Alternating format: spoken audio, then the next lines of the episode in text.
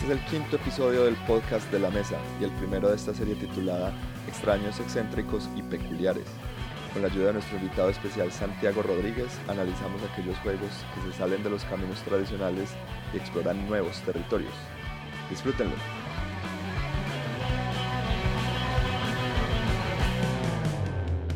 Podemos arrancar. Ok, saludos a todos, eh, bienvenidos al quinto episodio del podcast de la mesa. Yo soy Alejandro Henao. Y yo soy Andrés Sierra. Eh, les queremos agradecer por estar acá con nosotros ya en este quinto episodio. Esperamos que hayan disfrutado nuestro episodio de Halloween. Alejo es un milestone muy grande, cinco episodios, ¿no? Sí, definitivamente la gente pensaba que esto no iba a durar. Ya vamos en el quinto episodio. Mira mamá, lo logré.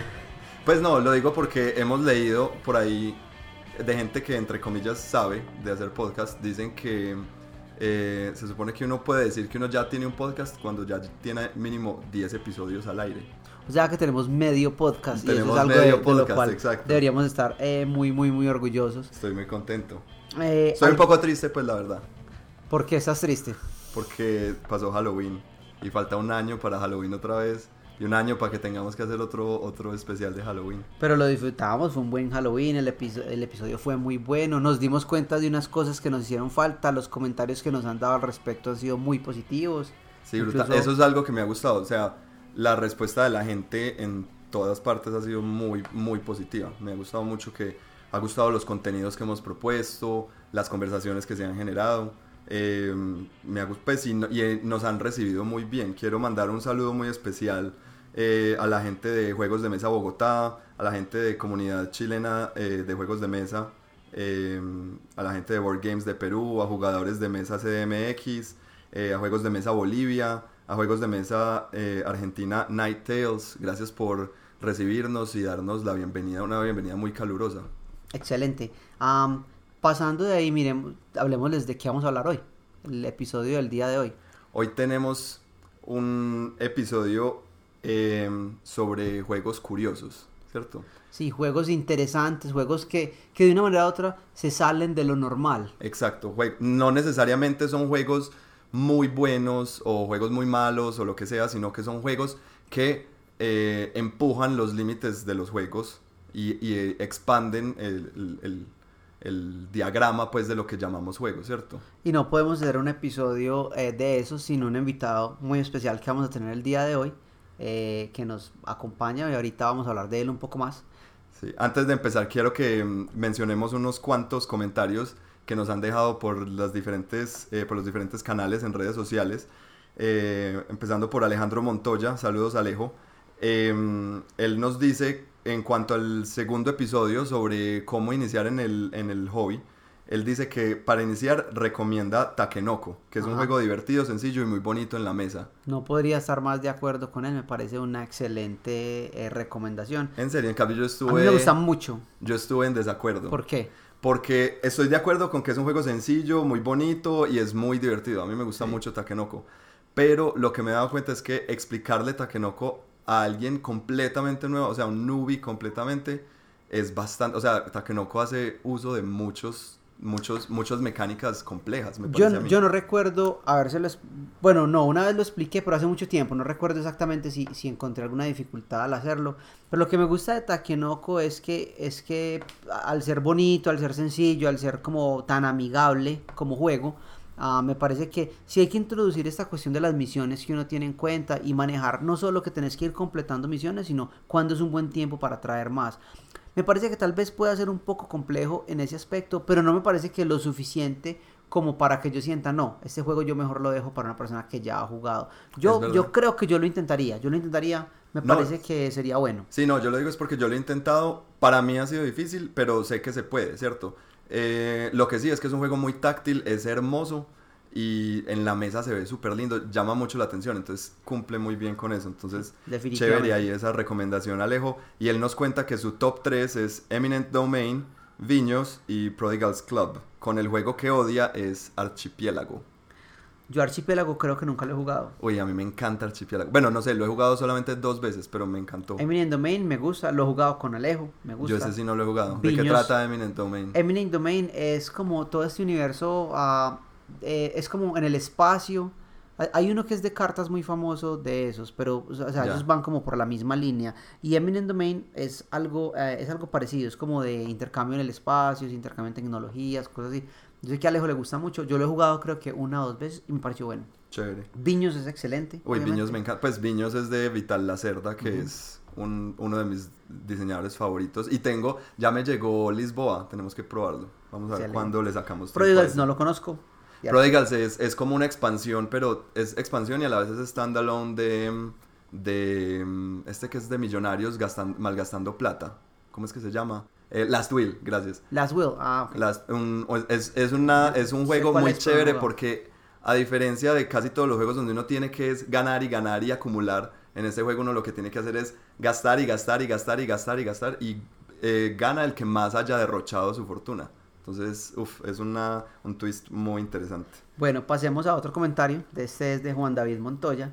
Saludos Juan. Y Juan nos dice, eh, mi top 3 incluiría Kanban, Last Night on Earth y Rococo, aunque no es una elección fácil.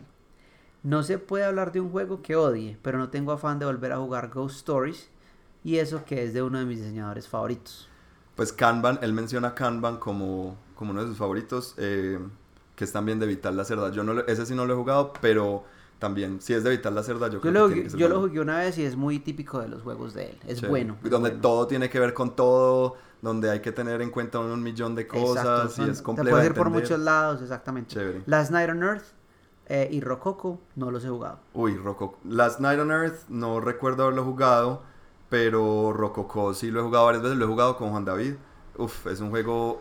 Además que el tema es súper interesante. O sea, es hacer vestidos y vestir a gente para las galas, pues para, para fiestas en, en Europa. Su- suena, suena muy interesante. Es de esos- Yo sé, o sea, es de esos temas, pero, me, o sea, te lo juro, tenés que probarlo porque Sí, es no. el- el- el- las mecánicas y, es, y es muy lindo. Yo por lo regular esos juegos así con esos temas extraños nunca, nunca me han decepcionado. Son interesantes y, y tienen una tendencia a ser muy buenos. Exacto. Ghost Stories lo jugué una vez y no me gustó. ¿En serio? No me gusta. Yo tengo entendido que es muy bueno, pero bueno, no sé. Pero sé que es un juego de amor y odio, pues porque es de esos cooperativos difíciles, eh, que, hay- que es muy fácil que haya un alpha player. Es difícil en ese sentido y también tiene un... pa- eh, o sea, el, el pacing del juego, el, la- el ritmo es muy rápido, muy, muy, muy, muy rápido. Sí. Ah, no, no, no sé, me sentí como que me estaba acosando, como que no lo estaba disfrutando, como que estaba cumpliendo más un, un objetivo así como que me obligaba a hacer esto, esto, esto. No, no, no sentí que Sí, fue porque es bueno que un juego lo presione a uno, pero no que lo esté, no que lo estén afanando pues a Eso- hacer cosas. Eso sentí al respecto. Ujú. Y, ah, bueno, él tiene también un comentario sobre nuestro episodio de Halloween, donde dice, señores, la mesa Medellín, debo informarles que por culpa de ustedes, el hype está como en 20 mil, me devoré el libro de reglas y voy a jugar el domingo, veremos qué pasa. Él se está refiriendo a Ten Candles. Él apenas Ah, oyó el, episodio, no sé cómo se consiguió el libro, pues me imagino que debe ser fácil de conseguir eh, y hoy lo debe estar jugando, pues porque hoy, hoy es domingo. Eh, tengo muchas ganas de saber qué va qué Ese juego es piensa él de él. excelente. Todo el mundo lo debería jugar. Sí, estoy de Definitivamente es un, muy buen juego. Estoy de acuerdo. Antes de que sigamos con el tema, quiero comentar una noticia que vi que me pareció fantástica y gigante. Eh, y es, ¿conoces el juego Mice and Mystics? Por supuesto, me encanta. eh, lo he jugado un par de veces. Lo he tratado de comprar. Entonces, si alguien por ahí lo tiene a la venta, eh, estoy interesado. Eh, pues yo nunca lo he jugado, sé de qué se trata. Eh, no lo he jugado porque no me, a mí los dungeon crawlers no son como lo que más me guste, pero, pero el tema me parece súper chévere, ¿cierto? La- esta idea de ser ratoncitos y de ser superhéroes ratoncitos donde uno va por la casa y tiene que pelear y las espadas son alfileres y cosas así, me parece muy, No, muy, llamativo. muy divertido. Y donde el malo más malo es un gato o una serpiente, ¿cierto? Me, recuerda mucho a esta, a esta cómic que se llama Mouse Guard. Mouse Guard, que hay el que está el juego de rol también. Sí. No, eh, Mice and Mystics es un muy buen juego también. Yo, yo diría que, que también es un- hasta un buen juego de introducción. Por lo mismo, Sí. el arte, la manera como se maneja, que es un juego que te guía mucho por dónde debes ir con la aventura. Entonces, me parece que para jugadores eh, nuevos, los Dungeon Crawlers son como una buena manera de, de entender tal vez el rol un poco y al mismo tiempo los juegos de mesa. Me parece que no es tan intimidante porque tiene muchas cosas ya ahí eh, para ellos, Es ya cierto. masticadas. Y imagínate que al parecer, o no al parecer, sino eh, de verdad, eh, DreamWorks ya está en negociaciones finales para llevar este juego a la pantalla gigante. ¿Y tenés alguna otra información fuera de eso? Solamente lo va, va a salir, pero sabemos quién lo está Sí, dirigiendo. sí, eh, producción. espérate que por aquí tengo la, la cosa. Lo está dirigiendo, va a ser dirigido por Alexan- Alexander Aja, Aja, no sé, que dirige también Horns, no me lo he visto, y está coescrita por él mismo y por David Leslie Johnson, que él, él- él ayudó a escribir The Conjuring 2 y Aquaman. Horns es la que es con Daniel Radcliffe, con Harry Potter. Ah, ok. claro, Harry Potter, porque Harry Potter, él no con, es, él no Harry Potter con Radcliffe. cuernos, exacto. No Es me la he visto, pero- yo sí me la vi y me gustó mucho. Pero súper teso, ¿no? Que ya estemos dando ese, ese... Pues ya se ha visto películas de juegos de mesa antes, Ujú. eh, Clue, pero... Jumanji. Clue, Jumanji, eh, The Game, pero... Pero muy interesante que Sí. DreamWorks quiera hacer, quiera coger esto y, y volverlo Y película. sería animada, supongo, ¿cierto? Eh, Ay, un sí, no te sé de- decir. Yo supongo que debe- si es de DreamWorks, O- o supongo que es de algún no sé. tipo de animación, sí. Muy interesante. Pero bueno, al grano, a lo que venimos. Hoy, eh, como les decía Alejo al principio, eh, tenemos con nosotros a Santiago Rodríguez. Eh, a Santi lo hemos mencionado en todos los episodios anteriores. Él ha sido eje y em, eh, pivote de nuestras conversaciones varias veces. Eh, él, es, él, él es ingeniero matemático. Él trabaja como profesor de ingeniería de diseño en la UPB conmigo. Él, es- él- él fue incluso el que, me, el que me consiguió el trabajo de profesor en la Universidad Pontificia Bolivariana. Eh, y está haciendo un doctorado en juegos serios.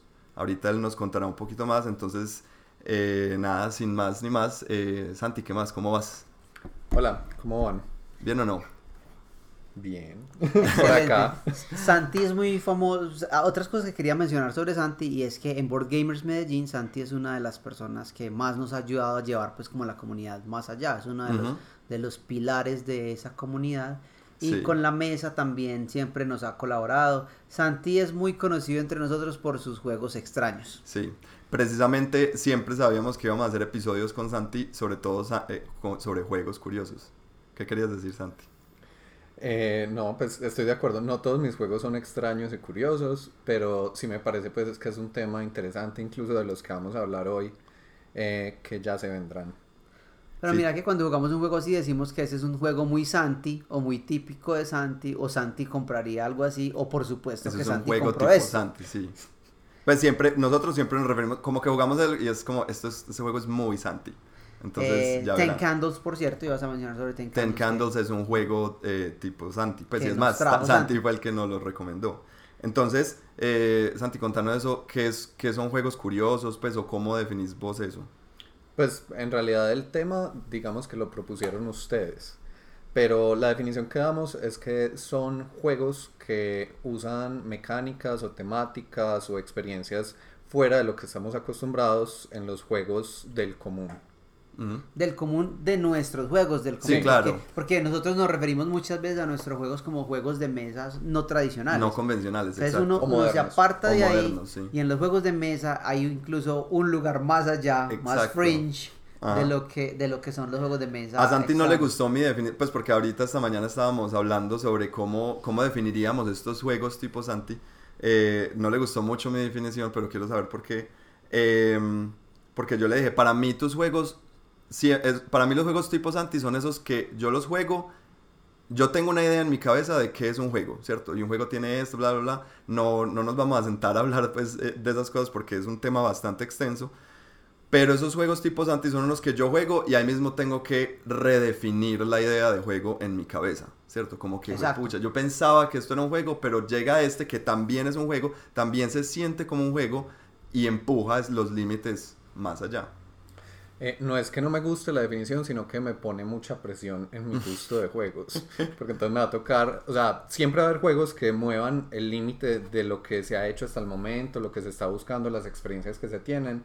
Pero me parece que es más, más justo llamarlos juegos curiosos porque, porque no tienen ni una connotación positiva ni negativa, ni esas ex- expectativas como tan altas. Pero sí va de la mano, pues igual con lo que decías. Una de las, una de las cosas que queremos acá, hacer acá en la mesa con nuestros invitados es como un, algo que queremos continuar eh, como, no sé, ¿cómo lo diríamos? Una parte, un- un- una... Una buena manera de, de, de que la gente conozca a nuestros invitados. Exacto, es saber cuál es tu top 3, cuáles son tus juegos favoritos. Entonces, Santi, contanos eh, cuáles son los juegos que más te gustan. Bueno, Pero espérate, entonces- top 3 con un twist. Entonces nos tenés que dar Sí. tu top Uno que no 3 te y uno que la verdad no te parezca muy Entonces, lo primero es que ese, creo que ustedes mismos lo, lo decían en el episodio que hablaron de esto, es muy difícil uno sacar un top de juegos. O sea, yo creo que inicialmente en la lista tenía 15, de ahí fui sacando como... Pero los Santi, llamo- si esto no lo preparamos. Los llamo como tres juegos recomendados. Si esta pregunta acaba de surgir. Sí, fue súper natural y eres el primer invitado de nuestro programa. Eh, hice la lista en un segundo, Andrés. Ay, perdón. Eh, son más bien juegos recomendados. Intenté que fueran un poquito diferentes los unos de los otros y que cubrieran varias tem- temáticas. Entonces son juegos que me gustan, pero no voy a decir que son mis favoritos porque no creo que tenga favoritos entre mis bebés. Increíble. Eh, el primer juego Hay gente así alejo. Sí, aparentemente. sería Divinaire. Divinaire, contanos cuál es Divinaire. Divinaire es un, la temática del juego es que somos adivinos de diferentes tipos, entonces hay unos que son adivinos de moneda, hay otros que son como el té, hay otros que son de las estrellas, El tarot, etcétera. ¿cierto? Sí. Y nos juntaron a una especie de concurso entre adivinos, a ver quién es el mejor. Eh, el juego realmente la mecánica es muy sencilla, cada uno tiene hay Ah, unas ya me acordé de cartas ese juego, sí. Muy bueno. Uf. hay unas cartas, entonces están unas pintas asociadas como a formas de adivinar cartas. Ujú. Entonces está, son cuatro, la mano, la bola de cristal, el cielo y el té. Sí. Y cada pinta tiene eh, un número de cartas Ujú. diferentes. Y eso lo conocemos. Todo el mundo sabe cuántas cartas hay de esa pinta en Sí. el mazo, ¿cierto? Sí. Eh, entonces, no voy a decir los números exactos porque no me acuerdo, no pero digamos que por decir algo, el cielo tiene 12 cartas, la mano tiene 10, eh, la bola de cristal 8 y el té 6. Ujú. por decir algo. Esas cartas se revuelven, se saca un número de cartas del juego, entonces nunca sabemos exactamente cuántas hay de cada una y todo el juego es intentar adivinar cuántas hay de cada una. Y ya la mecánica general es una especie de apuestas con drafting. Entonces se reparten las cartas entre todos y son privadas. Eh, uno hace una apuesta inicial, se va y cada vez que uno hace una apuesta va revelando de una carta, de un tipo pues. Eh, y en ciertos momentos se rotan las cartas, ya sea a la derecha Sí. o a la izquierda, o no toda tu mano completa, sino la mitad, dos cartas o algo así. Y se van poniendo las apuestas. Al final se cuenta a ver qué tan cerca estuvo la gente, eso te puede dar puntos o quitar puntos. Y esa es la idea general del juego. Sí, es- además que es hermoso ese juego, ¿no? Pues muy bueno. Las cartas son de tamaño bueno. tipo tarot, pues Son de tamaño tarot, tiene un arte muy bonito. Uf, es muy lindo. Eh, es, yo creo que es de los juegos que he visto con información oculta usada de una forma más interesante. Sí, Y es un juego que es de memoria, pero también es muy como de intuición. Sí. Entonces se siente, a pesar de que es relativamente abstracto, la temática se siente. Uno está Sí. Sí, adivinando. Sí, totalmente, sí. Porque sí, está, este, está los, esta parte que los uno va- tokens, los Sí. tokens de votación tienen como personalidad, de- diferente personalidad Sí, del sí. tipo de adivinado. Uf, que maravilloso. sí, es muy Sí, digamos, excelente juego. Hay uno de los adivinos que el token es su anillo, otro sí. tiene como un dije y así. Súper. Sí, ese es un juego excelente, muy, muy buena. Y lo hemos jugado mucho, ¿no? Ese lo, Lo jugamos mucho mucho. antes. Ya no lo jugamos casi, pero cuando lo compraste, ese era de los que lo jugábamos siempre. Sí. Eh, otro juego recomendado sería Mysterium. Muy por el, muy por la misma línea. Mm. Pues, o sea, de adivinos y de cartas raras y esoteria. y- Por algún motivo terminó siendo también de adivinos y cartas raras y esotérico. Ujú. Eh, la temática general del juego es que todos somos mediums que estamos en una mansión donde mataron a alguien y su fantasma está intentando darnos pistas para resolver el crimen. El, crimen. el fantasma, que es otra persona, no puede hablar y su única forma de comunicarse con nosotros es con cartas con unos dibujos muy abstractos, arte como sueños, cosas así bien raras. Entonces, claro, el juego está mediando como esa comunicación de las pistas que nos tiene que dar a través de esas cartas. Me parece súper bacano porque es un juego cooperativo que no sufre del problema de la mayoría de juegos cooperativos, que es que se genera un líder que empieza que le empieza a decir a todo el mundo Sí. qué hacer. Ese juego es muy bueno y definitivamente yo creo que es uno de esos juegos que va más allá de lo que uno normalmente conoce como un juego de mesa. Es diferente, la temática es distinta, las, las mecánicas no son las mismas. Es un juego que uno, o sea, no, no puedes tener la misma mentalidad al sentarte a jugarlo que la que tienes al jugar otro tipo de cosas. Estoy de acuerdo. Es, es así, es un juego muy bueno y, y no, y me parece que promueve mucho la creatividad de las personas que lo están jugando y del fantasma como tal también. A mí me gusta mucho, mucho.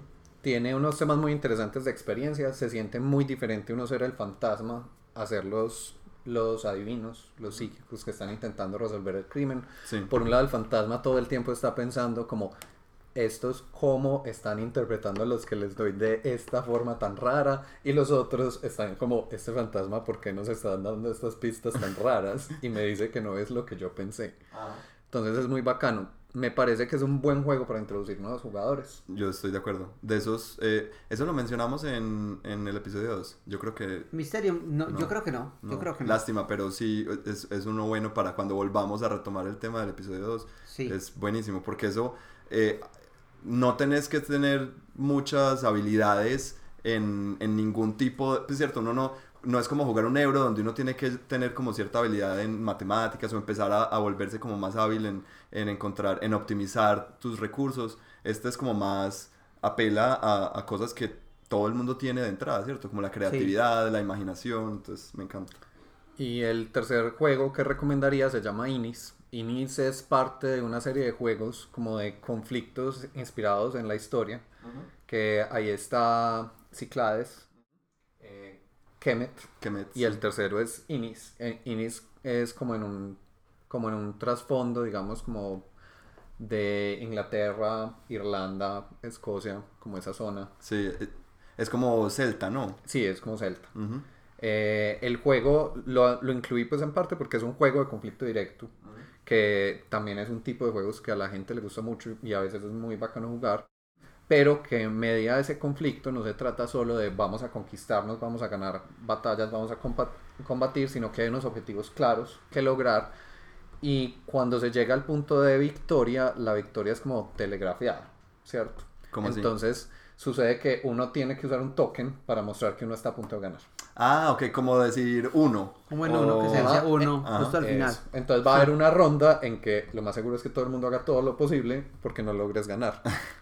Eh, también tiene, es un juego de estos de acciones basadas en cartas, que Sí. me parece una mecánica muy bacana porque te da como mucho que hacer, pero a la vez te restringe lo suficiente para que no, como para que sean interesantes esas decisiones. Y el arte me parece súper. Es muy lindo. Eh, pues yo no lo he jugado, el arte me encanta, es muy, como muy conceptual, no es tan realista el, el arte de ese juego, ¿cierto?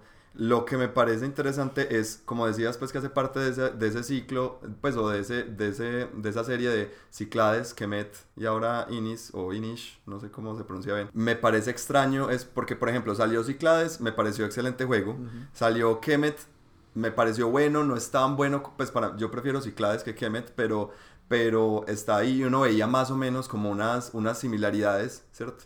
Y después sacaron una expansión para juntar Ciclades y Kemet, pero no, no, y no sé si irán a sacar una expansión para juntar esa, porque se sienten muy, muy raros y muy, muy, muy distantes, ¿no? No, no creo que lo junten. Sí escuché, pues, que no hace mucho anunciaron que va a salir una expansión nueva de Kemet. Sí, eh, que cambia bastante cómo funciona y hay un poquito de hype alrededor. sí, Eh, con Ciclades pues ya han hecho eso varias veces, tiene dos expansiones o tres. ajá, Eh, este me parece muy interesante, pero si uno, está, si uno le gusta como juegos populares en sí, estilo Risk, que uno conoce pues de toda la vida de conflictos, es una forma diferente de acercarse a eso que es muy bacán. ¿Es Qué ¿Para cuántos jugadores? 2 a 4 Dos a cuatro. creo, pero no me, no me casen con eso. Excelente. ya les busco. Vamos entonces. No, falta el- con tu eh, falta el twist. que no le- Sí, el por twist. eso Ah, vamos sí, con tu pena. twist. ¿Cuál es el juego que, que digamos, sí, que no te gusta tanto? Eh, un juego que no me gusta tanto es Scoville. Ah, Dun, dun, entonces, dun. ¿qué? Justo ¿Cómo se sintió venir al episodio y que no te volvamos Gracias a por invitar? venir, gracias Muchas por gracias. Fue un placer. Eh, veo que pensé esto así pues como súper improvisadamente mal. Yo creo que es porque vi los juegos de Alejo y vi a Scoville ahí. Pero realmente el juego no me parece mal, sino que es un tipo de juegos que no es mi cosa favorita, que son los juegos como donde yo siento que puedo resolverlo, Ujú. entonces empiezo a trabajar, básicamente. Sea, es un juego que yo me siento a hacer cálculos en mi cabeza, a ver cuál es la mejor jugada, porque estoy seguro que hay una mejor jugada. Ah, sí, ese sí es de esos, o sea, todo es completamente transparente en Scoville. O sea, no hay, como no hay una, no hay un mazo de eventos, no hay cartas escondidas de los jugadores, entonces uno, uno puede estar seguro que uno está haciendo la mejor. Si uno no lleva a cabo la mejor jugada es porque no, no calculaste todas las opciones. Sí, porque no puso atención, pero yo, yo sí entiendo lo que dice Santi, que tal vez es un juego que te, o sea, que requiere demasiado tu atención Sí. y requiere que estés poniendo demasiada atención para no cometer errores de optimización. Es decir, que en este, en este turno pude haber hecho esos puntos, pero hice esos porque no puse, no puse atención. A mí incluso no es por sentirse- sentirme mal, porque uno muchas veces es muy bacano cuando uno en un juego sabe qué hizo mal para mejorar, Sí. sino que es más el sentimiento de estoy trabajando. O sea, personalmente en ese juego yo me siento trabajando. Entiendo. Yo, yo odio eso, es de los juegos que me hacen, que me obligan a alimentar trabajadores o a pagarle a trabajadores. Al final de cada... Es como, uno tiene cinco trabajadores y aparte de todo lo que hay que hacer en la ronda, tengo que ah, trabajar para conseguir suficientes recursos para sostener mis trabajadores al final del turno. No, coman... Son mis trabajadores, ya los contraté o ya... o whatever. Y ya ahí viene incluida Igual, toda la eh, comida. Exacto. Igual hay implementaciones de esa mecánica que unas son mejores que otras. Sí, sí, total. Pero entiendo, o sea, entiendo tu punto de vista, entiendo por qué no te gusta Scoville. A mí, la verdad, sí me gusta mucho Scoville. Yo sí la paso muy bien. Y me encanta el tema de colores y combinar colores y que, y que sale el, el chile transparente y, el, y que... y- No, a mí me encanta Scoville. Yo, lo, yo supe de Scoville desde que estaba en un en el Kickstarter. Ese fue Kickstarter, ¿cierto? Sí. Y, pero o sea, fue un Kickstarter muy bien manejado en realidad. Fue muy bien manejado. eh, fue uno de los mejores Kickstarters pues con los que yo me he metido. Salió a Kickstarter y también salió al mismo tiempo a las tiendas, pues casi al mismo tiempo, pero con unas pequeñas diferencias en los, en los, en los elementos pues del juego. Sí. Eh, y, y- y yo quedé muy satisfecho con él y me gusta mucho. Todavía lo juego mucho. Es uno de los juegos que yo más juego de mi colección. Ese es de... Sí, es de Tasty Minstrel. Sí. Sí, a mí los juegos de Tasty Minstrel tienden a gustarme bastante. ¿Cuál es que es el de los, el de los duendes, el de los enanitos? Belfort. Belfort. uf, Belfort. Es muy bueno. Belfort. Me Mm. gusta mucho. Bueno, pero entonces, ya que conocimos un poco de tus... de- listo, no voy a decir que tus tres juegos favoritos, pero voy a decir los Me parece bien. tres juegos que te definen, ¿cierto? Ay, Dios, no. Bueno, no, perdón. no Los que tres juegos que dicen todo lo que necesitamos Tres saber de juegos que ya, ya, ya todos saben entonces quién es Santiago, básicamente. Eh, ahora sí, comencemos a hablar, bueno, aunque los primeros tres tenían un poco de ese elemento juego tipo Santi, eh, comencemos a hablar sobre alguno de esos juegos que alguna vez Santi nos propuso y nos, y nos Y hizo jugamos. pensar eso, ¿cierto? Que, cuál- ¿Sobre cuál quieres hablar? Proponenos uno. Eh, empecemos por la bestia, The Beast. The Beast. The Beast. Ok. ¿Cómo vamos a, a- Pues, cómo vamos a, a wrestle that beast? Bueno, empecemos por Santi. Danos, o sea, muy, muy por encima. ¿Qué es el listo. juego? Entonces, eh, va a haber discusión que creo que va a ser uno de los temas, incluso si esto lo clasificaríamos como un juego. Ujú. Eh, pero en general es un juego para un solo jugador y ellos dicen que es una eh, aventura narrativa erótica desconcertante Oh, por Dios. para un solo jugador. Este ya el podcast se volvió para mayores de Sí, 18. pues. Por favor, si tienes menos de 18, apaga y vete a dormir. Sí, ya es hora. Ya es hora de que no escuches esto más, por favor. Eh, es muy sencillo el juego. Realmente te dan un cuestionario que lo llaman el Bestionary Ujú. al inicio, que es para definir qué o cómo es tu bestia.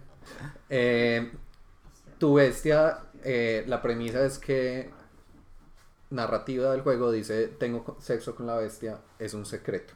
Ujú. Entonces ese cuestionario te ayuda a definirlo, te pregunta cosas como cómo huele la bestia, cómo se siente la bestia, dónde la guardas, cómo te refieres a- o piensas en ella, cosas así. Entonces ese es el primer día. El juego se, dura, se juega durante 21 días, o sea, días en tiempo real. Eh, y lo que uno va haciendo es un diario. Sí. O sea, el juego consta de escribir, Sí. de, de- de experimentar, de tomar un- un- una, unas direcciones que nos dan y unas instrucciones y escribir al respecto de ellas. Ese es el juego. Ese es Sí. el juego. Ya aparte de ese cuestionario, hay unas cartas. Sí. Hay, En total no me acuerdo cu- cuántas, digamos 30, Ujú. se revuelven y se sacan 20 de esas que van a ser con las que uno va a jugar y se agrega como una clausa, una carta de clausura al final que es con la que cierra como la experiencia del juego.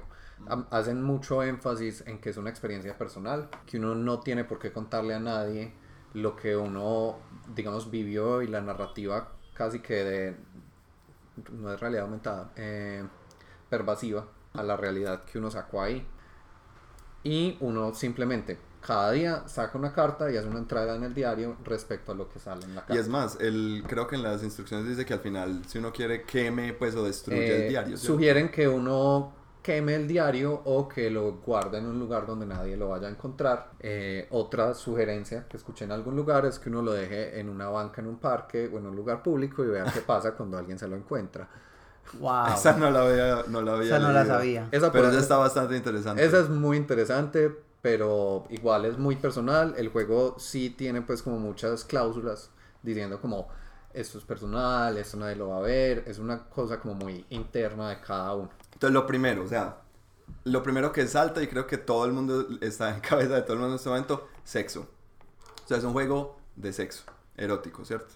Entonces, quiero que hablemos un poquito de eso porque me parece que el sexo o el, el erotismo no ha sido muy bien manejado en, en los juegos de mesa en general, o no sé ustedes qué piensan. Pues que realmente yo conocí este juego de una charla que se llama Sex in a Box, ¿cierto? Que contaba como la historia de los juegos de mesa sexuales o eróticos. Sí. Ajá, Y voy a parafrasear un montón porque sí. no la vi como esto es orgánico y apenas está saliendo, pues no Ajá. tengo tiempo de verla. Eh, pero empezaba hablando pues que realmente los juegos empezaban a salir, era como una forma para que hombres y mujeres en la época se conocieran, pero era una cosa súper controlada, casi que tenías que tener un chaperón que veía ahí como ustedes hacían como un juego muy, como muy, ¿cómo se dice eso? Eh, muy poco, muy, muy poco suelto, Sí. una cosa muy Inhibía controlada mucho a la, al- inhibida para guiar esas interacciones sociales, que era como te van a presentar a la señorita no sé qué, que la va a traer tal persona para ver si se casan, entonces era como un juego sencillo para ese tipo de cosas. Después está como la época de los juegos que nosotros llamamos tradicionales, Sí.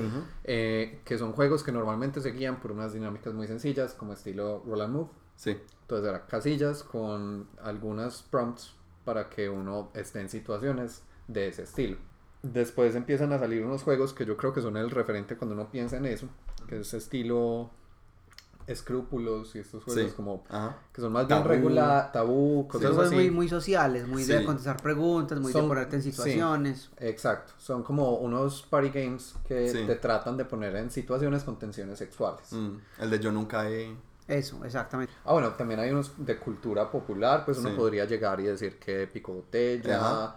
yo nunca he, ese estilo de El, cosas. sí, el que en Estados. La Unidos verdad, se seven, minutes, Truth and seven Dare. minutes in heaven. Seven Minutes in Heaven, pero mira que, pero son juegos que son más como una excusa Sí. para algo, Sí. Sí. en lugar de una, una experiencia lúdica, por decirlo así. Mm, Este, por ejemplo, eh, es muy interesante que te ponen en una situación fuera de tu zona de confort. sí, eso, me, eso sí Eso me fue lo que más me llamó la atención del juego, definitivamente. Contanos más de eso. Pero a la vez te da como las herramientas para sentirte cómodo, Ya, ¿cierto? Si es un juego que no es para todo el mundo, yo Estoy de diría acuerdo. que pues si uno lee un poquito y dice como esto para mí sería interesante, búsquelo y jueguelo. yo digo, yo digo, búsquelo y ensáyelo, o sea, dele, no le dé un solo día, dele dos o tres días y mire a ver si ese es, lo, si ese es la el tipo de experiencia que usted quiere. Y yo, yo haría énfasis en que, o sea, es un juego muy que debe manejarse de una manera muy personal, yo diría. Me pareció a mí muy Sí. interesante como aproximarse al de esa manera, porque es un juego de una, de, de, de introspección, o sea, Sí. de entenderte vos mismo y es como un aspecto tal vez de tu sexualidad, también de tu propia imaginación, de tu de tu capacidad de jugar, porque es que estás jugando y nadie te está viendo cómo estás jugando. Eso me pareció muy interesante, fue lo que más me gustó del juego. Sí. Y cuando uno, al uno estar solo, eh, haciendo esa introspección yo solo, me puedo desinhibir del todo y puedo escribir lo que yo quiera y me puedo imaginar lo que yo quiera sin, sin ningún miedo a, a, a ser juzgado, ¿cierto? Eh, digamos, ahí entra un tema que está relacionado que, digamos, dijimos que lo íbamos a hablar, que era lo de si esto lo consideramos un juego. Ah, sí. Yo, yo la verdad creo que la bestia, más que un juego, es una actividad lúdica, ¿cierto? Sí. No, no me voy hasta un extremo a decir, no, no es un juego, ¿cierto? Porque, de nuevo, eso es un espectro, etcétera, etcétera. Tiene elementos lúdicos muy, muy fuertes, tiene unas reglas muy establecidas, y uno sigue las reglas, uno acepta las reglas y, y- y se, y, y se, y, y las acata. Pero, no me, pero, pero sí, creo que tiende más a ser actividad que un juego. Sí, eso ah, para mí es más, es más que todo una actividad lúdica y un ejercicio literario, de una manera Sí. u otra. Porque es crear una historia, es meterte en un personaje, es esta... eh, me parece que se parece mucho más al rol.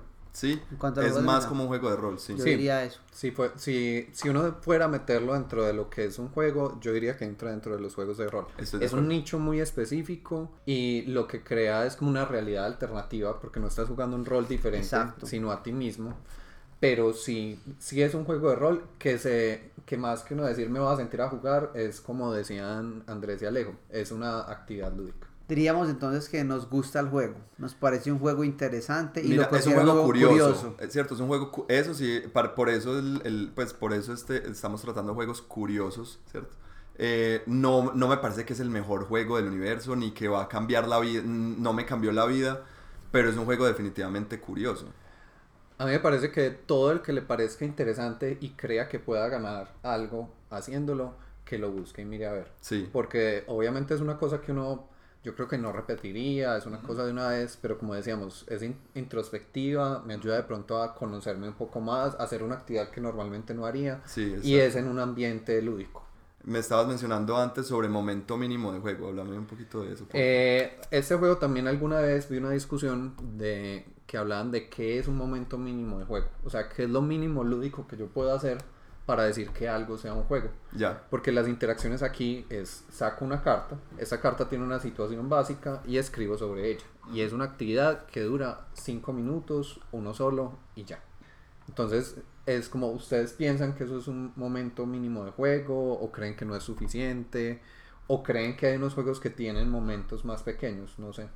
Em, pues momentos más pequeños, pues de pronto un piedra, papel o tijera tiene un momento mínimo mucho más pequeño.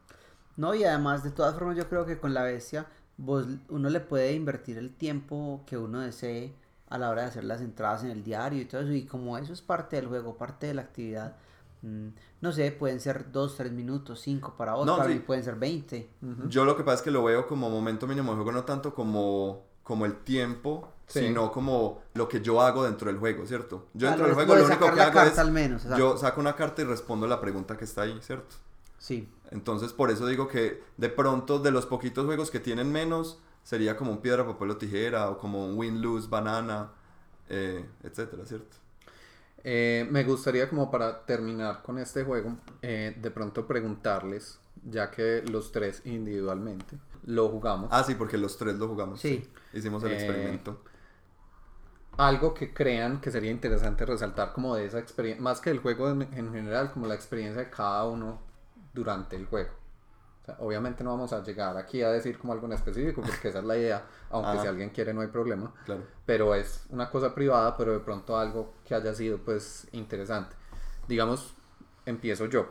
A mí me, me pareció que encontré en la ficción que se hizo dentro del juego, como que estaba dispuesto a usar algo más de lo que debía y a ignorar cosas que no debía ignorar.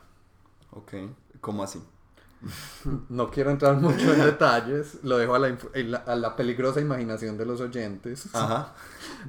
Pero, pero es como una cosa que encontré otra vez, es dentro de la ficción del juego. Pero fue como algo interesante, es como que habían situaciones o cosas que yo decía como esto para mí no es tan relevante, que si uno la saca de la ficción del juego sería como algo desconcertante, pues algo de pronto está pesado. Es verdad. Pero ahí mismo era como, bueno, no, pues si esta es la actitud que estoy tomando hacia la bestia, pues entonces no es tan grave.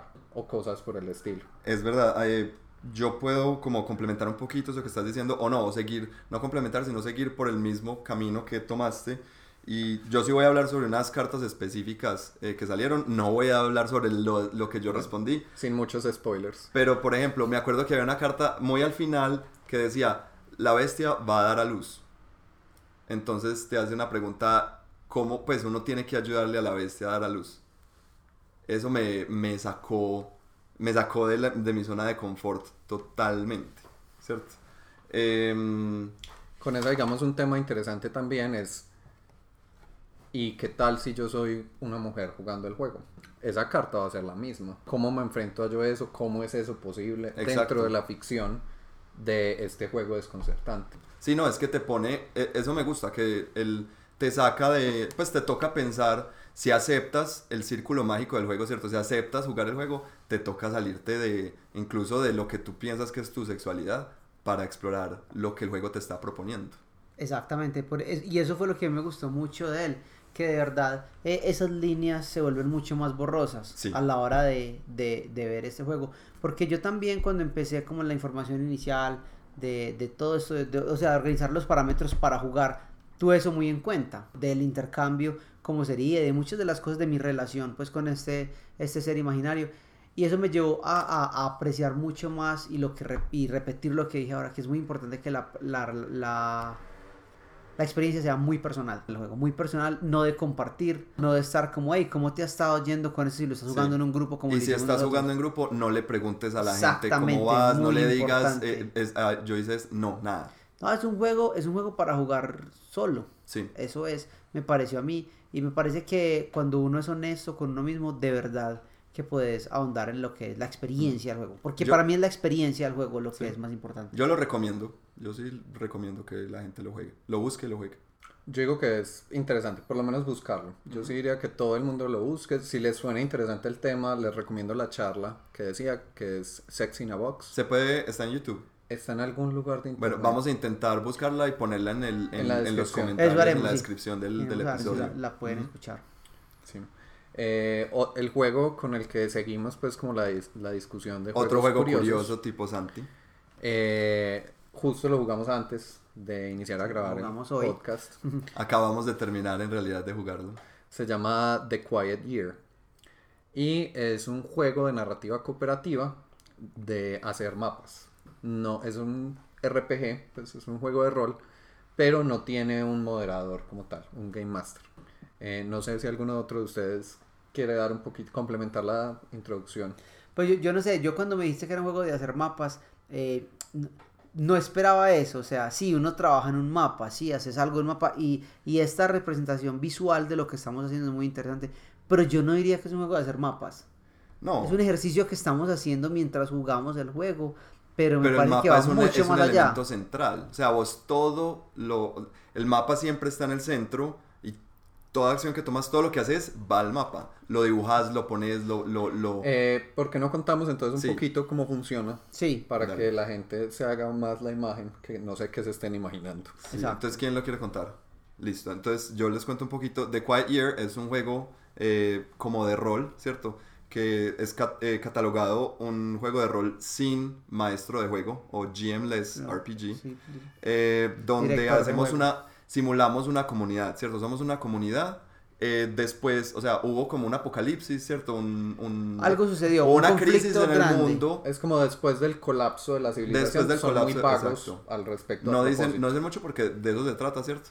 Y nosotros, lo, una cosa muy interesante es que cada jugador, o mm, los jugadores representan no personas dentro de la comunidad, sino movimientos o, o- O o formas de pensar, ideas dentro de la comunidad, ¿cierto? Y a la vez ellos no se casan con esas ideas. Exacto. Entonces yo puedo en un momento estar representando a la gente que es puritana dentro de la comunidad y en mi siguiente turno yo empiezo a hablar por la gente eh, que, que es más racional, ¿cierto? o más en contra de ese, de esa, de ese puritanismo. por Exacto. Entonces yo ayudo esa la narrativa a que se, a que se vaya contando la historia de esta comunidad eh, durante este año, ¿cierto? Eh, Se llama The Quiet, The Quiet Year porque se supone que es, estamos contando la historia de esa comunidad de 60 a 80 personas durante un año antes de que lleguen... No, y y des- después de sobrevivir ese colapso y antes de que llegue una situación Eso. que... Colapso de la humanidad, viene el año, el, el Quiet Year, el año eh, silencioso, y al final de ese año, en el invierno, llegan los, ¿cómo es que llaman? Los Frost Shepherds. los Frost Shepherds o los pastores del, del frío. La idea es que una vez lleguen en el invierno estos pastores, se acaba la comunidad, ¿cierto? Ellos acaban con todo y la comunidad no tenía ni idea de lo que les iba a pasar, ¿cierto? Es como que el juego, incluso mecánicamente, termina abruptamente cuando llegan. No nos dicen qué pasa, nada, podemos discutirlo después, pero no nos dicen nada. En mecánicas como tal, eh, tenemos una hoja en blanco, ¿cierto? Al inicio, digamos que el setup, eh, dibujamos un poco del paisaje de nuestra comunidad, donde vivimos, eso establece como unas cosas básicas, eh, si tenemos algo en, en abundancia, qué escaseces hay. Y ya después en el turno de cada persona saca de una baraja de cartas normal eh, unas cartas que están revueltas de una forma en específico. La carta te va a decir qué sucede. Cada pinta representa una estación. Entonces para que sea pues primavera, verano, otoño, invierno. Eh, la persona pues responde a lo que sucede en la carta. Normalmente es, son dos opciones y uno elige una de las dos. Eso puede que desencadene en dibujar algo en el mapa. Y posteriormente se toma una acción. Las posibles acciones son descubrir algo nuevo que nos ayuda como a introducir un poco situaciones y dilemas y conflicto. Tener una discusión que es la forma como el juego nos permite discutir, pero que no es como uno se imagina. O sea, es, digo una cosa, alguien más dice algo sobre, el- sobre ese Exacto. tema y así cada uno. Hacemos una Sí, ronda y promueve ya. una interacción entre los jugadores al respecto de algo que está sucediendo en el juego, por decirlo así. Pero no simplemente como hablar en la mesa, sino ah, de una manera organizada. Eh, eso es a propósito. Ellos dicen que es porque la idea es simular cómo se dan ese tipo de discusiones en comunidades de 60, 80 personas, que no todo el mundo puede hablar, hablar entre ellos, sino que uno tiene como una idea general de lo que está pasando. Además porque hay que recordar que uno no está representando a una persona, sino que está representando a un grupo de personas que piensan de cierta manera dentro de esa comunidad. Eh, y la tercera acción es iniciar un proyecto. Los proyectos se demoran un número de semanas que están representados por los turnos eh, y suelen ayudar a crecer. Cuando terminan, siempre uno termina dibujando algo en el mapa relacionado con esos proyectos. Eh, el juego también incita como a que no hayan muchas más interacciones aparte de lo que las reglas permiten para que se dé como ese sentido de es que yo no me estoy, o sea, como comunidad yo sé que hay gente que no se está sintiendo bien con esto, no está de acuerdo con lo que está pasando en tal cosa y así. Eh, esos desacuerdos se, se simulan con unos tokens como de desacuerdo De desacuerdo. sí. Eh, que cuando uno ve que sucede algo que una facción de la comunidad no estaría de acuerdo, uno toma un token de estos y así uno está viendo todo el tiempo como esa noción de cómo se está sintiendo la comunidad. Sí. Eh, eso es básicamente, pues tiene un poquito, dos cositas o tres más, pero, pero a grandes rasgos es eso. Me encantó. Pues me pareció brutal el juego.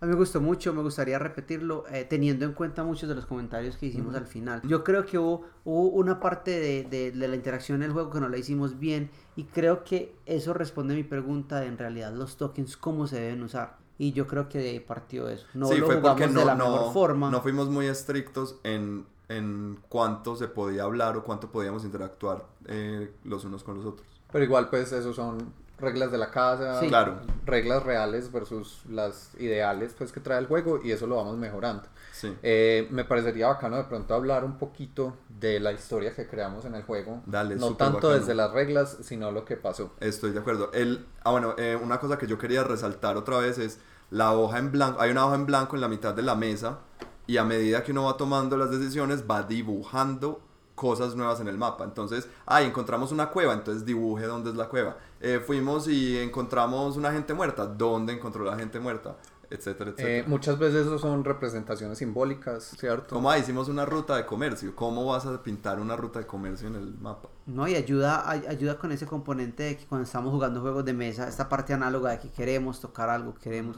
el juego sucede ahí, en ese Sí. mapa. Pero yo por eso digo que no me parece que sea un juego de hacer mapas, me parece que es un juego de interactuar como, com- o sea, la representación de una comunidad. El mapa resulta siendo un elemento secundario que, que, que llega como una, como, ¿cómo dirá? Como una consecuencia del juego. Es un catalizador.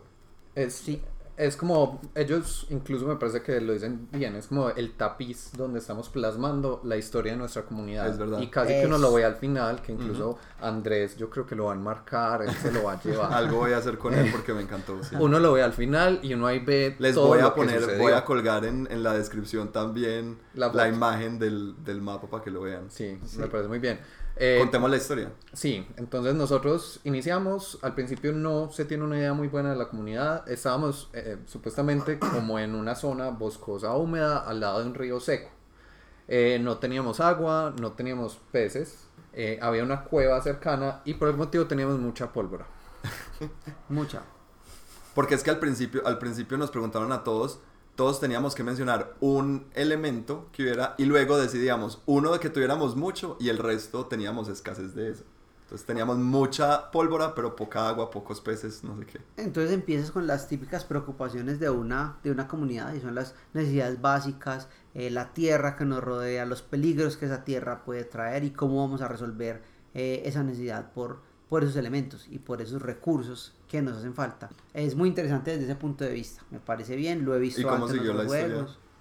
Eh, bueno, ustedes me ayudan si se me olvida algo. Sí. Eh, iniciamos como explorando un, co- un poco, buscando comida. Encontraron como unas aves grandes con plumas y unas, Unas gallinas frutas, muy bonitas. eh, pero se murieron de una. Entonces ahí mismo surgió como una facción dentro de la comunidad, como súper fanática religiosa. Sí, o porque sea, digo, hay algo supernatural que, está, que, que nos está castigando por haber traído estas gallinas acá. Fuera eso de que estábamos al lado de un río, sin embargo el río no tenía agua, no tenía peces y la búsqueda de agua fue lo que nos llevó a descubrir ciertas cosas del, del ambiente que no eran eh, tan óptimas. Sí. eh, encontramos que había como unos depredadores alrededor que eran tigres.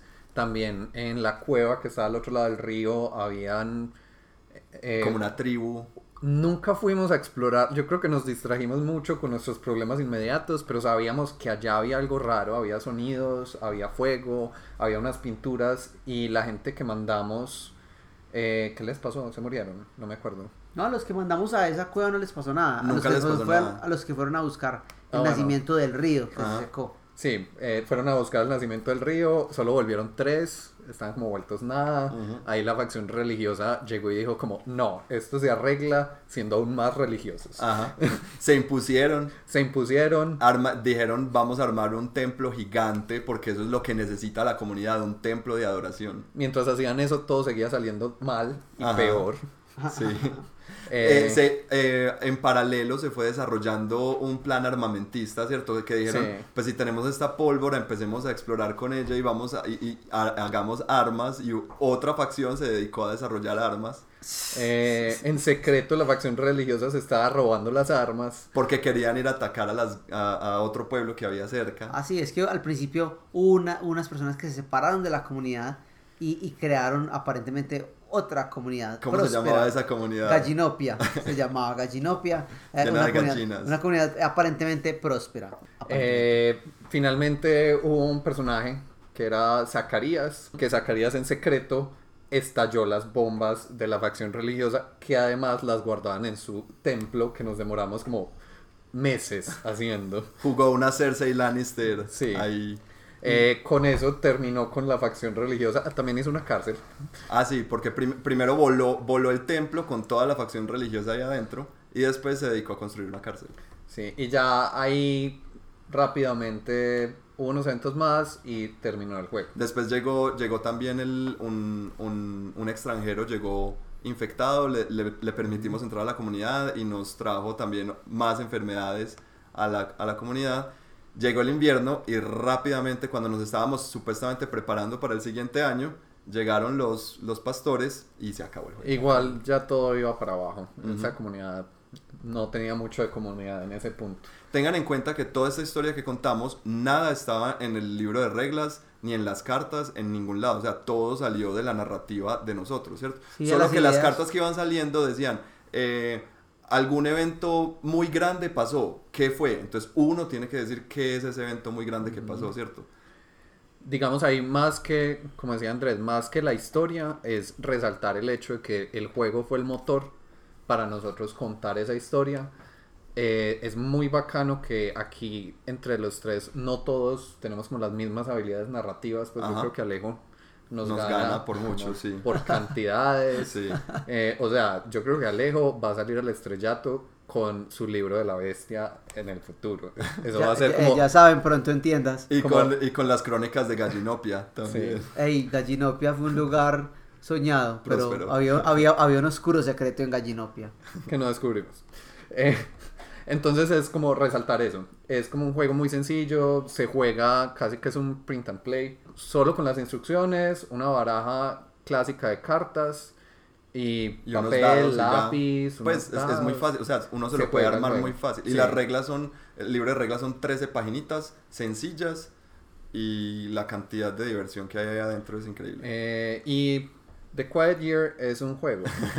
Gracias. No, pero, o sea, yo diría a los que les interese un poco los juegos de rol, me parece que es un excelente juego para gente que no juega juegos de rol y quiere explorar algo de qué es esto de, de, de, de ser algo, pues de, de, de jugar un juego de rol. ¿cierto? De Y, contar una y historia. no, y también los que juegan juego de rol, pero han tenido, por ejemplo, un papel muy, muy, muy predispuesto al respecto, o que siempre, su- supongamos, son jugadores, o que siempre son directores. Me parece que los intercambios de ideas en este juego eh, que permiten son muy interesantes. Vos, si tenés imaginación y si te dedicas un poco a, a- a, pues como a, a empujar la narrativa hacia un lugar, lo vas a lograr. Es muy interesante eso. Y me gustó que incluso creo que es un excelente juego para todas esas personas que dicen, no, es que yo no soy creativo, es que yo no, te, yo no soy imaginativo, ¿cierto?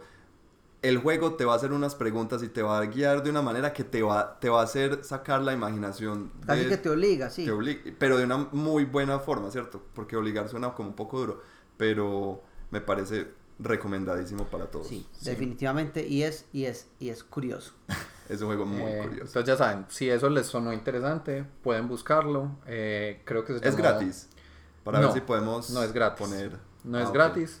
Eh, si no estoy mal, ha ganado premios de diseños indies de RPGs. Ah, genial. Entonces, por ese lado lo pueden buscar, The Quiet Year. Genial. Bueno, ahora sí, el último juego que traíamos Eh, para hoy, el último por hoy, volveré. Baby, Eh, se llama Princess Jing. Princess Jing. Este Alejo no lo ha jugado. Ese no lo he jugado, no. Lo jugamos la otra vez, Santi y yo, que estábamos, dijimos juguemos Es juegos un de juego para dos. dos. Es Sí, un juego para Ah, dos. interesante. Eh, es de caja grande, Sí, pero no sé, es, es raro. ¿A vos qué te pareció, Andrés? Contanos de qué se trata. pues mira, Princess Jing es un juego en el que cada, so- es para dos jugadores y cada uno juega a ser una princesa y a intentar encontrar, a, a intentar atravesar el tablero, que el, el tablero es como un laberinto de, de ¿cómo se llama esto? De... mm, Eh, screens. de, de Pan- pantallas, pantallas. ¿cierto? Eh, como de pantallas muy asiáticas, atravesar el tablero hasta el otro lado y en el otro lado encontrar a su amado, ¿cierto? Teniendo en cuenta que hay tres amados al otro lado del tablero y cada uno con ciertas características, honestidad, eh, no sé qué, bueno, Son diferentes representadas por- características. Por, animales. Eso. Y uno tiene que, antes de llegar al otro lado, uno tiene que buscar las características eh, que definen a su amado por el, por el tablero y cuando ya las tiene, ya sí eh, irse hasta el otro lado. Eh, no sé, creo que es muy difícil de imaginar. Es que no Pero sé cómo, cómo sí. Las pantallas son una cosa tridimensional. Sí, ¿cierto? es un juego tridimensional, o sea, y es necesario que sea tridimensional. Eh, Entonces las pantallas son, imagínense como dos cartoncitos verticales en paralelo con otro en la mitad. Entonces es como una H, Sí, ¿cierto? Sí. Donde yo, por el hecho de que son altos, yo solo veo las que están hacia mi lado. O sea, mi lado de la pantalla. Sí. Y lo mismo, Andrés, el otro jugador, solo va a ver las que están hacia su lado. Entonces, ¿qué va a pasar? Por ejemplo, los animales que está tratando que- de encontrar uno están al lado del otro jugador. Y el otro jugador los ve. Y el otro el jugador otro ve los los, ve. de uno. Eh, Y viceversa. y viceversa. También entonces, uno tiene varios personajes, por decirlo así, que están en esas Sí. pantallas. Uno no solo está moviendo a la princesa, sino que hay varios personajes moviéndose. Entonces está a mi lado de la pantalla, yo puedo tener a la princesa, a la criada. Puedo tener dos portadores de espejos, que es muy bacano porque es una ficha que literalmente tiene un espejo y es tu única forma de ver la parte De ver qué hay detrás de la pantalla. del otro Wow. jugador de las pantallas. Wow. Entonces vos tenés que ser estratégico moviendo al de los espejos de manera que cuando yo ponga el espejo acá, yo a través del espejo veo lo que hay al otro lado de la pantalla que no puedo ver al frente de, de ese. Eh, Eso no, no, no me esperaba eso. Es- Entonces, yo tampoco. Eh, entonces también es un juego como de información oculta, de memoria un poco, porque yo estoy moviendo mis pantallas, pero yo no quiero que sea muy obvio dónde está mi princesa, porque hay una acción que puede hacer el jugador para Exacto. devolver a la princesa al inicio. Ajá. Eh, tampoco quiero que sea muy obvio dónde están mis espejos, porque Exacto. entonces el otro puede ocultar las cosas de mis espejos. Entonces yo tengo que tener cuidado porque cuando yo muevo a, mi a uno de mis portadores de espejo y me doy cuenta, apenas lo pongo, me doy cuenta que en el espejo está reflejando algo, yo tengo que ser muy cuidadoso y no ser muy obvio a moverme pues para intentar cambiar el ángulo en el que estoy mirando para poder ver bien qué hay detrás de la pantalla, ¿cierto? Sí. Entonces uno tiene que, eh, se la tiene que jugar con todas. es- Hay un, un poquito de bluffing por Sí. ese lado. Ujú. Eh, el juego es relativamente corto, Sí, es dura como 15 minutos, Sí. 20, Wow. algo así. Y es muy lindo. Es muy lindo y eh, casi que lo traíamos para hablarlo hoy porque es un juego que aunque tiene como componentes muy bien realizados, tiene todo este tema de hacer 3D y todo esto, no lo tiene solo porque sí. O sea, tiene que ser así para que el juego funcione. Sí, Entonces absolutamente. no es como vamos a poner espejos y cosas brillantes porque eso vende. No es como una producción moda. Fantasy Flight, pues y vamos a poner esta pieza solo porque es el token del primer jugador y eso va a aumentar el costo del... No. Que Sí, eso sí, también está bien porque hace que los juegos se sientan bien. total. Pero este es un juego que, o sea, casi que la materialidad del juego, el componente 3D, cómo está hecho, contribuyen directamente a cómo funciona y no podría funcionar si no fuera así. Completamente de acuerdo. Muy interesante el juego. Me es muy jugarlo, de chévere. Es, creo que es uno de esos juegos que se puede aprender. O sea, lo jugamos una vez. Yo vi la foto, yo vi las fotos que ustedes Sí. eh, publicaron ese día y, y me causó mucha curiosidad los componentes porque llaman mucho la atención. Sí, sí. Y es, es, es un juego que uno puede aprender. un- Uno se puede, puede aumentar su habilidad en ese juego. Entonces vale la pena repetirlo. Me, me gustó mucho. Es otro de esos juegos bastante curiosos. Un poco más sencillo y más, más simple, diría yo. Pero, Eh, pero que de igual forma contundente. Menos rebuscado. Menos rebuscado, sí. Perdón, no es, no es más simple, menos rebuscado, sí. Porque es, es de una casa famosa, ¿no? Pues la editorial es famosa. Pues es... mm, Me interesa No mucho esta, esta conversación y ver esos juegos así porque me doy cuenta eh, que, que yo tenía pensado preguntarle a Santi sobre ciertos juegos que ya he jugado con él. Pero por ejemplo, acá esos tres que tomamos, que toman tanto tiempo hablar de ellos, que hay tanto que decir al respecto, son juegos con los que nos hemos visto envueltos que en el último mes, Sí. por decirlo así. Ajá. Y mira que, que nosotros a Santi lo conocemos por, por esa situación y lo- hace muchos años ya. Y es, y es llegar a que yo recuerdo cuando empecé a jugar con Santi cuáles fueron los primeros juegos que jugué con él. Yo recuerdo que desde el principio fueron juegos muy, muy distintos. Incluso uno de ellos eh, era Hive, que ustedes lo estaban jugando el miércoles. Ah, sí. Que yo recuerdo que ese es el juego que cuando el día que conocí a Santi tenía Hive. Y me acuerdo que a mí ese juego me gustó mucho. Y Santi, es que a te queremos veces. mucho. Y- Gracias y por mira que traernos Hive es lo mismo. Los Hive quiero, es- amigos. Hive es un ajedrez. Sí. Hive es un ajedrez con un montón de cosas nuevas. Ujú. En la mesa, eh, por cierto, hay un video de Hive para, Para que aquellos lo que miren. quieran eh, ver. Hay un video, una explicación de Hive. Eh, y Hive yo creo que es un juego que, que está ahí en esto porque es muy diferente. El, el caso es que, as- así como estos juegos que hoy nos, nos trajo Santi para conversar, eh, tenemos muchos más planeados. ¿cierto? Muchos más. Sí, yo quiero hablar del de la. eh, En otro episodio, obviamente, el de la gallinita este. El Y de Goku, El Cuco Kiko estrena nido. Ese, eso. con una buena traducción al Cookie, español. Cookie. Yo no sé, nunca me he sabido el nombre por esa razón. Y me gustaría mucho hablar de él porque ya estamos. Y podríamos incluirlo en juegos que, te- que requieran cierta habilidad. Sí. Porque esos juegos es algo que yo, yo quiero que hablemos de ellos. Sí. Eh, juegos que requieren act- a- a- habilidad eh, motriz. Temblar mucho, por ejemplo. Pero entonces este fue apenas un abrebocas de, de lo que se viene en esta serie de, de, de- de episodios sobre juegos curiosos para que estén pendientes. Cada que anunciemos un episodio con Santiago van a saber que van a llegar episodios, eh, van a llegar eh, mención de juegos curiosos, por si quieren seguirlos y si quieren conseguirlos, porque la verdad valen la pena. Yo la recomendación que daría es que son juegos que si les suenan interesantes, investiguen más, porque realmente no todos van a ser para todo el mundo, pero por lo menos para uno saber que esas cosas existen.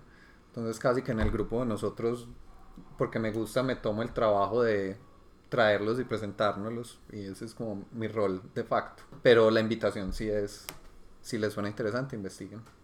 nosotros les vamos a ayudar a hacer la tarea. Bueno, muchísimas gracias Santi por acompañarnos hoy. Eh, gracias por recomendarnos estos juegos. Eh, porque estoy seguro que a nuestros oyentes también se van a beneficiar de esto, ¿cierto? Y gracias a todos ustedes nuevamente por acompañarnos en este episodio. Eh, gracias por la invitación. Si me quieren encontrar en Instagram estoy como Rodriago. En Twitter no sugeriría que me busquen porque eso está como sin usarse por años. En Board Geek también salgo como Rodriago. Pero sobre todo les recomiendo que busquen a Rodriago en Instagram porque él monta muchos eh, fotos sobre todos los juegos que todas las sesiones de juego que tiene eh, y él tiene una muy buena habilidad para hacerlo. Entonces, sí, es más, siempre que jugamos acá eh, en, el, en, Rodriago van a ver las fotografías de lo que estamos haciendo. Eh, sí, los queremos que nos cuenten cómo les pareció todo, que nos dejen sus comentarios, sus sugerencias en las diferentes redes sociales. sería muy bacano que comenten juegos de mesa curiosos Eso, Cuéntenos un juego cuyas mecánicas o temáticas los hayan hecho pensar como, hey, esto es diferente a todo lo otro que Un juego que, que, digan, esto es curioso. Eh, y póngannos a jugar esos juegos a ver qué tal, a ver qué podemos hablar en una próxima. Muchas gracias. Muchísimas gracias. Gracias. Chao.